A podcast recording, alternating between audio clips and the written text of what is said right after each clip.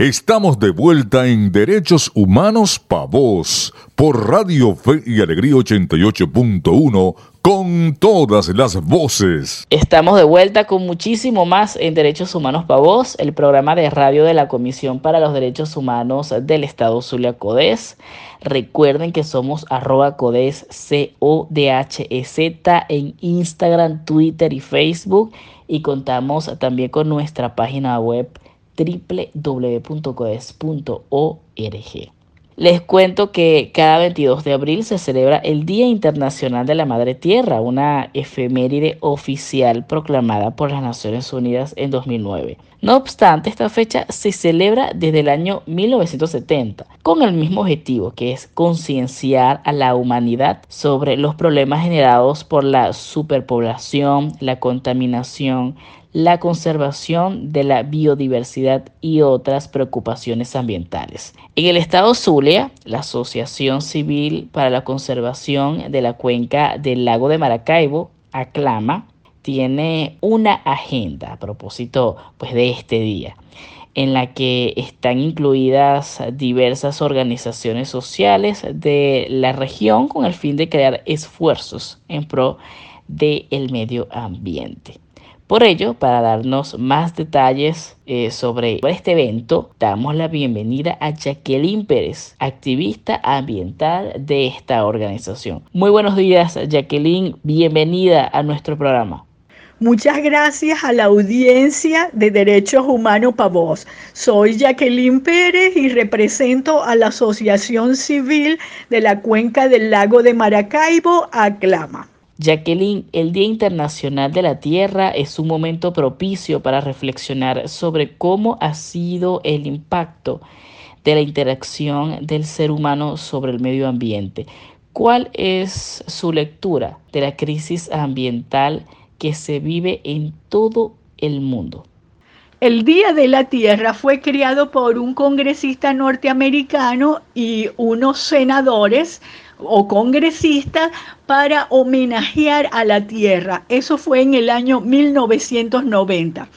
Pero realmente las alarmas a nivel mundial se encendieron oficialmente porque la situación ambiental viene desde la historia de la humanidad pero hay hechos históricos como la revolución industrial y allí en 1972 se dio a conocer el informe Brundtland o de nuestro futuro común, donde ya se hablaba de que se avisoraba situaciones ambientales mm, que podrían afectar la estabilidad de los países y desde allí es que comenzó a hablarse de oficializar y de crear legislación ambiental a nivel mundial para tratar de minimizar toda esta situación.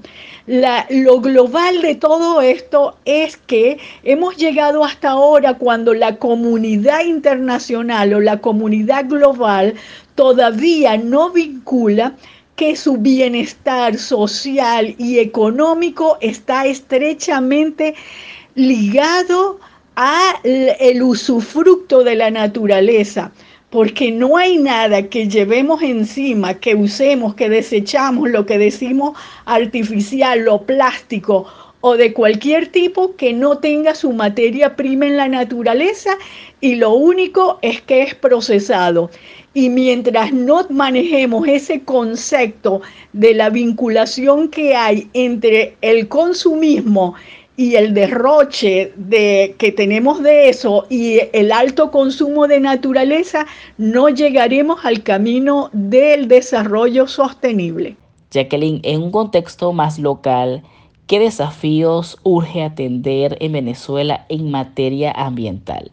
Con respecto a Venezuela, urge una gestión ambiental acertada y eh, que sea compartida con los diferentes niveles de gobierno municipal, estatal, nacional y con la misma población Uno de esos problemas de tanto es el cambio climático, también están los problemas de contaminación en las áreas urbanas, rurales, la deforestación en las áreas rurales y en las áreas bajo régimen de administración especial, pero también lo hay la tala desmedida en las áreas urbanas.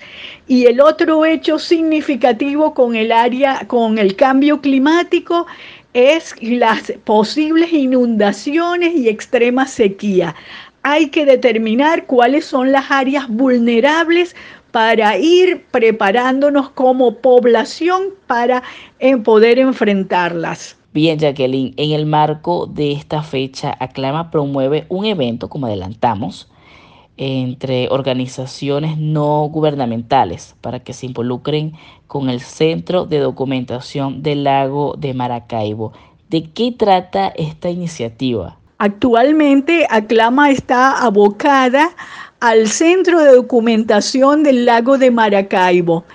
Esto es una propuesta que llevamos a la Biblioteca Pública del Estado y que felizmente tuvo una gran acogida por parte de su presidenta, la doctora Ixora Gómez, y también por parte del gobernador. Esta biblioteca contará con un área que será un centro de documentación ambiental donde van a estar todos los estudios que se hayan realizado del lago de Maracaibo, los estudios nacionales y los internacionales, hasta de la NASA. Y desde allí se va a atender con conferencias, talleres, reuniones de trabajo y todo lo que tenga que ver con el lago de Maracaibo y su cuenca hidrográfica. Esto es un gran aporte para la educación ambiental. Por último, Jacqueline, ¿cómo las personas pueden sumarse a trabajar en el objetivo matriz de su asociación, como es la conservación y protección del lago de Maracaibo? Todas las personas, así como las ONG ambientales, sobre todo, pueden hacer vida allí en el centro de documentación del lago. Es por eso que vamos a tener un encuentro de ONG ambientales que de un modo u otro están haciendo un gran trabajo que siempre va a dar como beneficio o a la cuenca del lago y al mismo lago. Entonces, esto es algo que pueden aprovechar e integrarse personas, luego acercarse allí al centro de documentación y van a recibir toda la orientación que puedan tener para realizar su actividad ambiental allí, un taller, una conferencia o un conversatorio, cualquier cosa que tenga que ver con la divulgación del conocimiento del lago y su cuenca. Jacqueline, muchas gracias por habernos acompañado esta mañana. Para concluir, el mensaje que quiero dejarle a la audiencia de derechos humanos Pavos es que todos busquemos el conocimiento, la información ambiental. Es una cuestión de sobrevivencia y no es un cuento de ciencia ficción. Todos tenemos responsabilidad con el ambiente. Nadie está exonerado.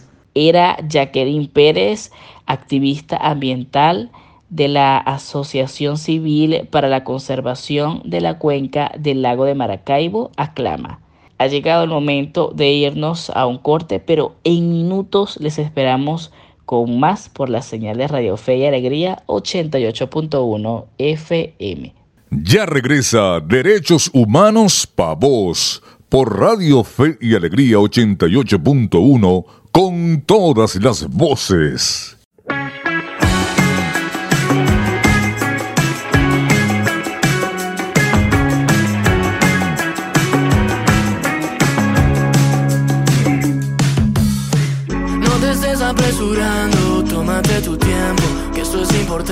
y antes de salir por esa puerta, solo ten en cuenta, no es un viaje de ida y vuelta. Y si no hay vuelta atrás, solo sé que verás que estás buscando algo que ya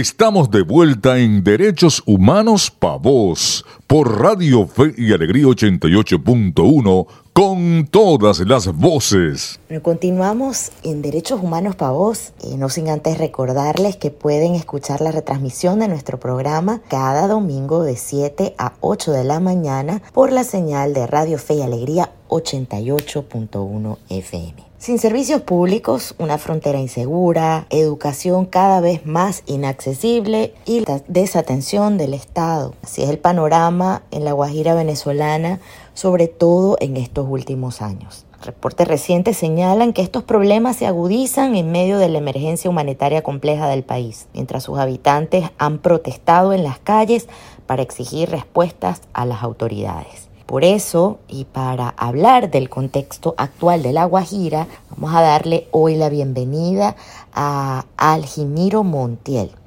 Aljimiro es activista de derechos humanos, corresponsal y productor de campo en la zona fronteriza Guajira para diversos medios, tanto nacionales como internacionales. Bienvenido a Derechos Humanos para vos. Vaya mi saludo y respeto, admiración para todo el equipo de Derechos Humanos Espavos y sobre todo a la audiencia de este prestigioso programa que se transmite por eh, esta emisora acá en el estado Zulia. Alimiro, como corresponsal y activista de La Guajira, ¿cómo describes el contexto de esta subregión durante estos primeros meses del 2023? El tema de servicios públicos es uno de los temas que más se denuncia, pero esta vez me voy a hacer más hincapié en el municipio Guajira, que es el que el, municipio fronterizo, donde habita el pueblo indígena Guayú y Añú. En este pueblo se concentra lo que es el difícil acceso a servicios públicos.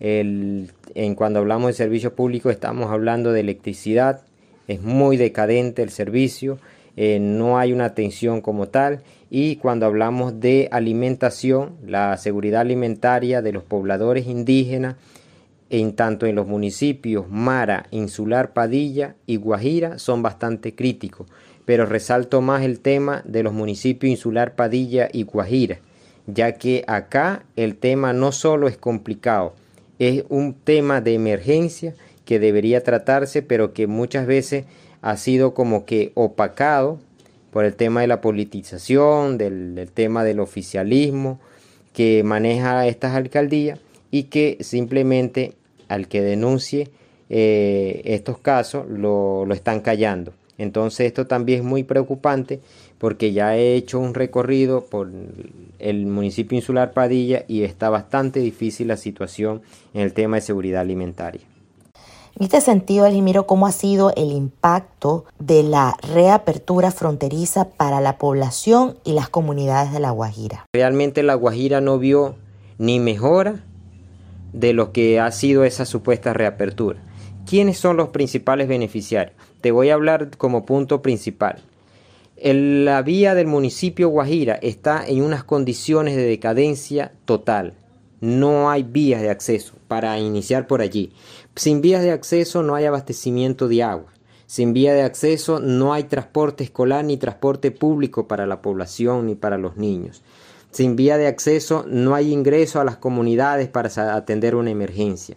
Entonces, sin estas vías de acceso a las que cuenta el municipio, si cuando te estoy hablando nada más de Paraguachón a Sinamaica, estamos hablando de casi 50 kilómetros en pésimas condiciones. La Guajira ha padecido por años la mala prestación de servicios públicos. ¿Qué destacas particularmente en estos primeros meses del año específicamente con este tema? Bueno, realmente en estos primeros meses lo que más se destaca es el, tema de alimentación. Los casos de desnutrición en casi todo el municipio Guajira, que es uno de los municipios más afectados, eh, están, son casos muy alarmantes. El hambre en las casas ya se ha vuelto costumbre y el acceso a alimentos es mucho más difícil.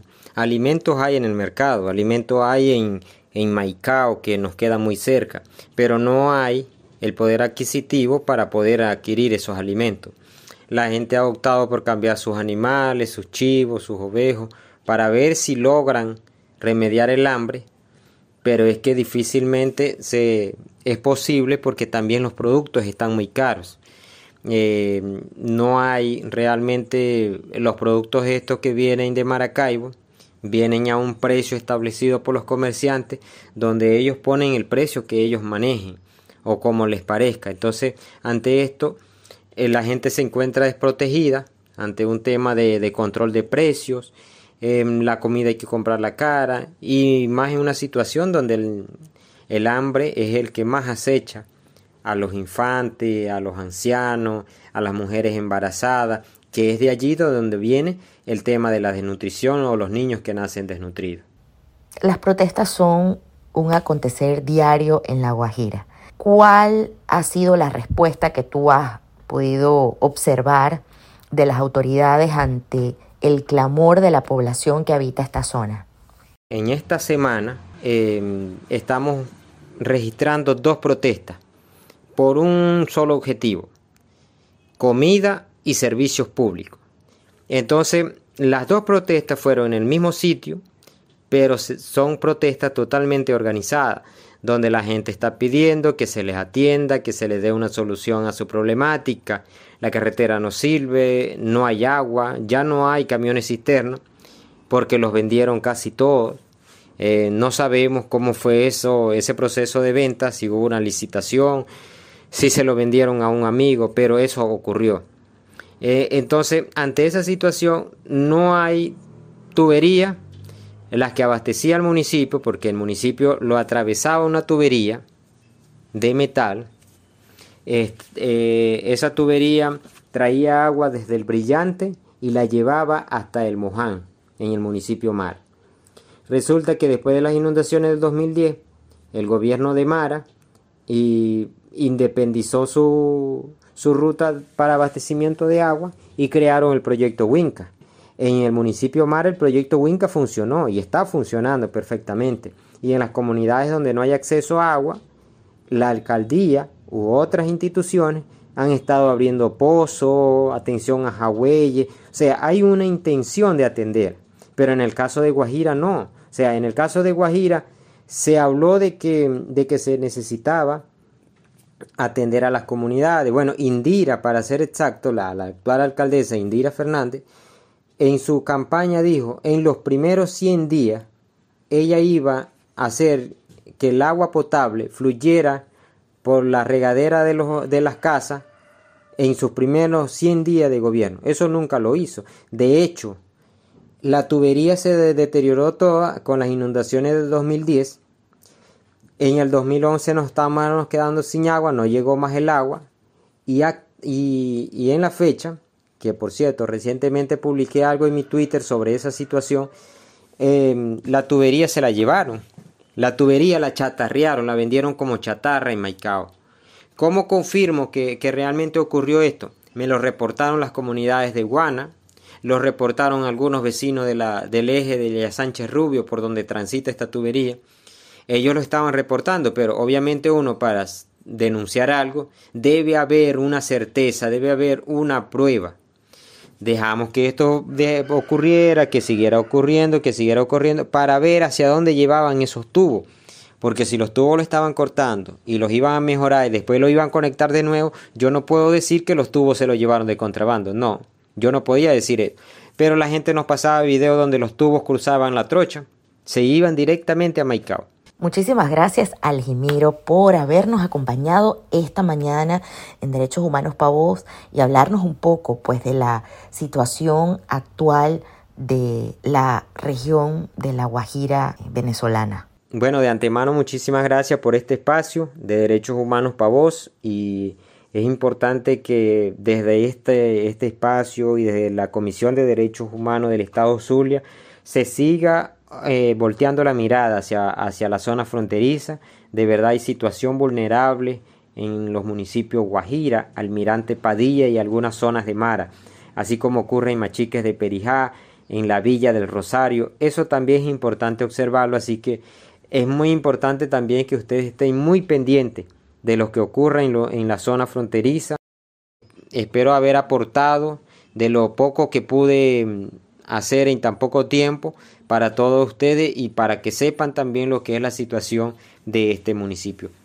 Era Aljimiro Montiel, activista de derechos humanos, corresponsal y productor de campo en la zona fronteriza Guajira y cabeza del proyecto Guajira en vivo. Por ahora nos vamos a una pausa y en minutos regresamos con más por acá por la señal de Radio Fe y Alegría 88.1 FM. Ya regresa Derechos Humanos Pa' Vos por Radio Fe y Alegría 88.1 con todas las voces. Estamos de vuelta en Derechos Humanos Pa' Vos por Radio Fe y Alegría 88.1 con todas las voces. El ABC de tus derechos. El Día Mundial del Libro y de los Derechos de Autor se celebra el 23 de abril y fue decretado por la UNESCO con el objetivo de fomentar la lectura, además de dar a conocer el derecho de la propiedad intelectual para el autor de su propia obra literaria. El Día Mundial del Libro tuvo su origen el 15 de noviembre del año 1995 como una manera de rendir homenaje a grandes escritores universales como Miguel de Cervantes, Garcilaso de la Vega, William Shakespeare, Vladimir Nabokov, José Pla, Manuel Mejías Vallejo, entre otros. Fue a través de la UNESCO que se decretó el día 23 de abril, ya que esta fecha se celebra el natalicio o muerte de estos ilustres personajes de la literatura. Esto se logró gracias a la colaboración de la Unión Internacional de Editores y cuyo fin fue no solo fomentar la cultura y las letras en el mundo, sino también buscar una manera de proteger la propiedad del derecho de autor. A partir de esta fecha se busca rendir un homenaje universal a los libros y autores, así como fomentar y descubrir el placer de la lectura, valorar todo el aporte cultural y el legado de los grandes escritores tanto del pasado como del presente. Cabe destacar que los derechos de autor se refieren a un conjunto de principios y normas jurídicas que establecen los derechos morales, patrimoniales y universales que tienen todos los autores y escritores de obras literarias, científicas, musicales, artísticas o de carácter didáctico. En esta categoría también están los creadores de programas informáticos, los anunciantes y publicistas, los productores de cinematografía, entre otros. Está considerado como uno de los derechos humanos fundamentales de la Declaración Universal de los Derechos Humanos. Aprende de derechos con CODES. Bueno, en el ABC de tus derechos hablábamos del Día Mundial del Libro y de los derechos del autor. Por eso queremos recomendarte algunos libros de la literatura venezolana para tomar en cuenta en esta fecha.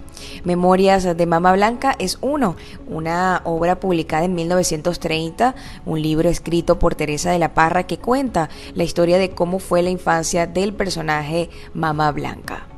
Otro título venezolano es Cuando quiero llorar, no lloro, escrita por Miguel Otero Silva en 1970. Esta es una novela inspirada en un poema de Rubén Darío la clásica obra Doña Bárbara, por supuesto una obra del escritor Rómulo Gallegos, publicada en 1929 y desarrollada en el estado Apure. Cuenta la historia de Doña Bárbara, Marisela y Santos Luzardo.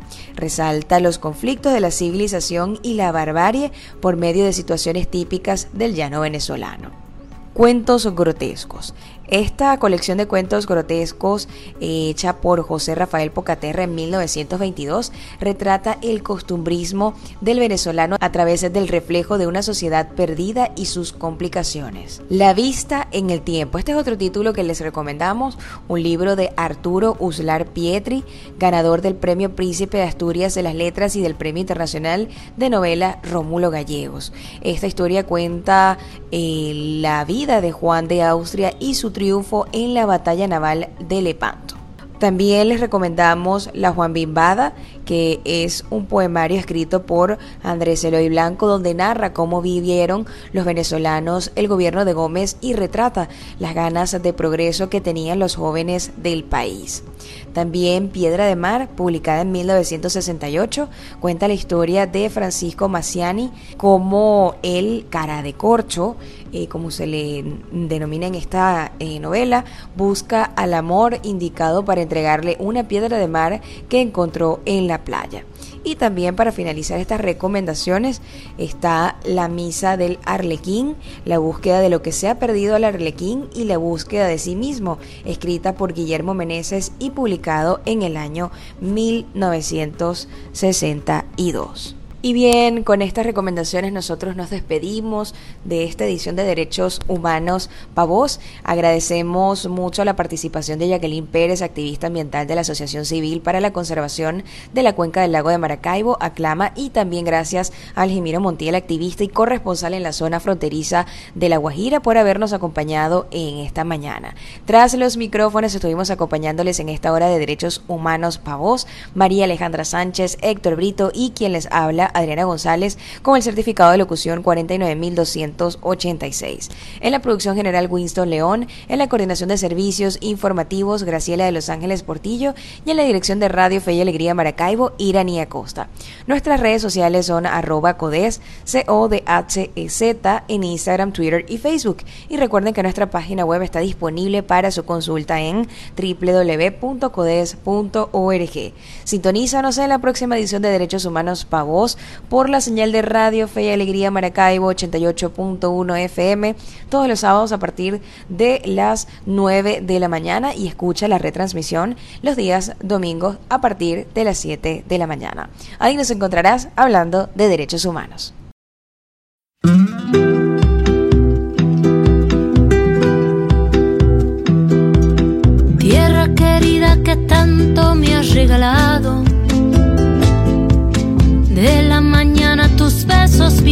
Dulce aliento. He respirado tus aires y tu nostalgia. He saboreado las aguas de tu rocío. Tierra querida que tanto me has regalado. Cuántas historias en ramas entrelazamos latidos de campo con sol dorado. Crecida mi alma de tus abrazos.